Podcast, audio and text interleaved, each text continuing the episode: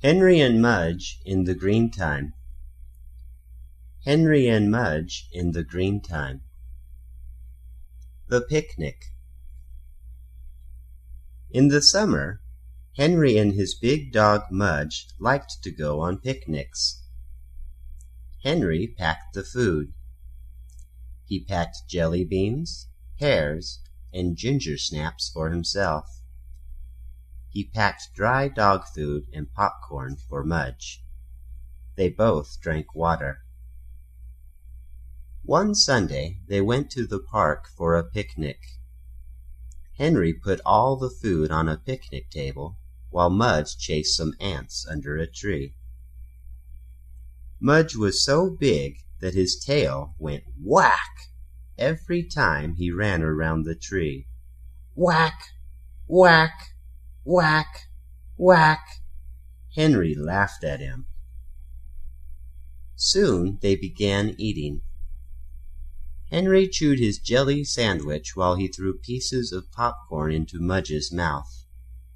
Mudge always liked dessert first on picnics. While they were eating, a yellow bee landed on Henry's pear. Henry didn't see the bee. Henry picked up his pear. Ow! Henry cried. Mudge jumped. The bee flew away. Ow! Ow! Ow! Henry cried. He shook his hand again and again and again. But his hand hurt more and more. It hurt a lot. Tears came to Henry's eyes. His hand hurt so much. It had a puffy white circle on it. Henry just had to cry. He sat down beside Mudge and held onto his hurting hand and cried. Mudge sniffed Henry's hair. Mudge sniffed Henry's hand. Mudge put his big nose in Henry's ear, but Henry kept crying.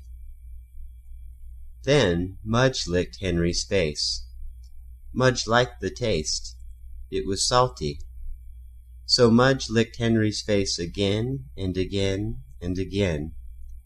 Every tear that Henry cried Mudge licked away. Henry cried, Mudge licked, and the hand hurt.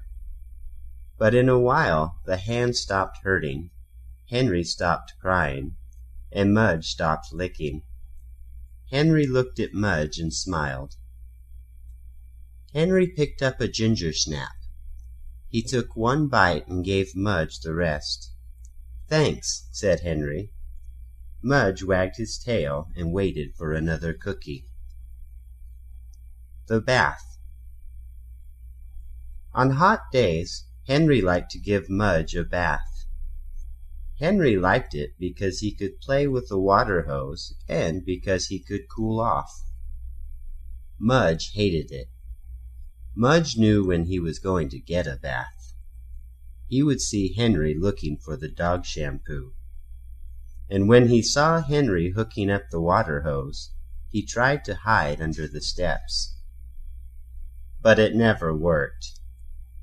Henry would take Mudge into the front yard in the sun and he would hose him down. Mudge hated it. His eyes drooped, his ears drooped, and his tail drooped. He was all wet. He looked like a big walrus. Henry laughed at him. Then Henry would soap him up.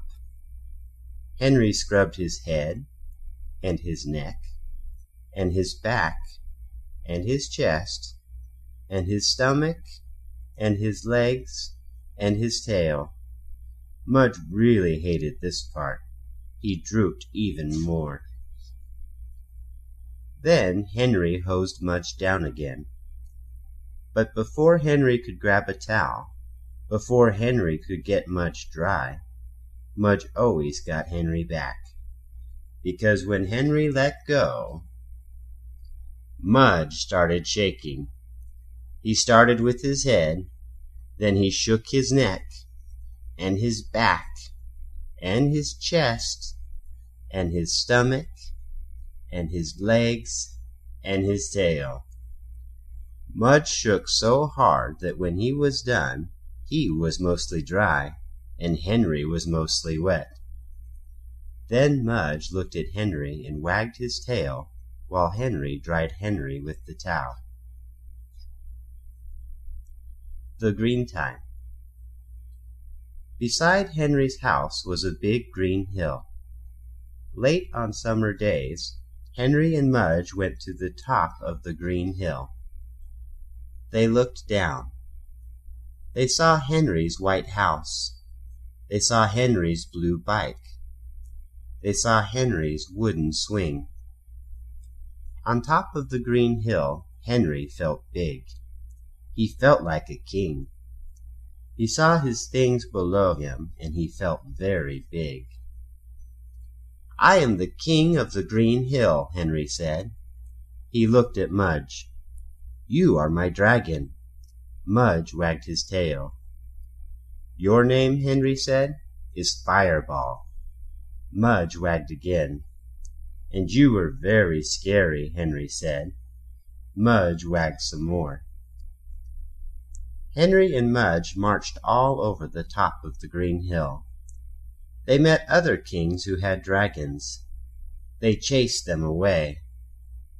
They met monsters. Mudge ate them. They marched and marched till they could march no more. Then they found a magic tree on the green hill. It was a tree for kings and dragons who were tired. Henry and Mudge sat down under the tree. Henry put his arms around Mudge. They were glad for a magic tree. They closed their eyes. And a boy and a dog slept together on the green hill in their green time.